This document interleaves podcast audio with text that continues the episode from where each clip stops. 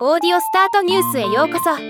この番組はロボットスタートによる音声広告やポッドキャストなど音声業界の最新情報をお伝えする番組です。お笑い芸人の金属バットが地上波レギュラーを目指すポッドキャスト番組。金属バットの社会の窓が2023年8月25日から ABC ラジオポッドキャストにて配信開始となります。今日はこのニュースを紹介します。この番組は2023年の2月に地上波初冠の特別番組として ABC ラジオで放送されたものでこれがポッドキャストに場所を移してレギュラー化されるもの。内容はこうしたら稼げますよ。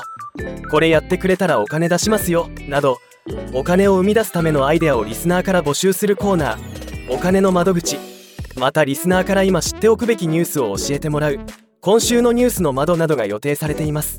2023年8月から10月の期間限定で毎週金曜日昼頃配信予定です。1エピソードの長さは30分とのこと。ではまた。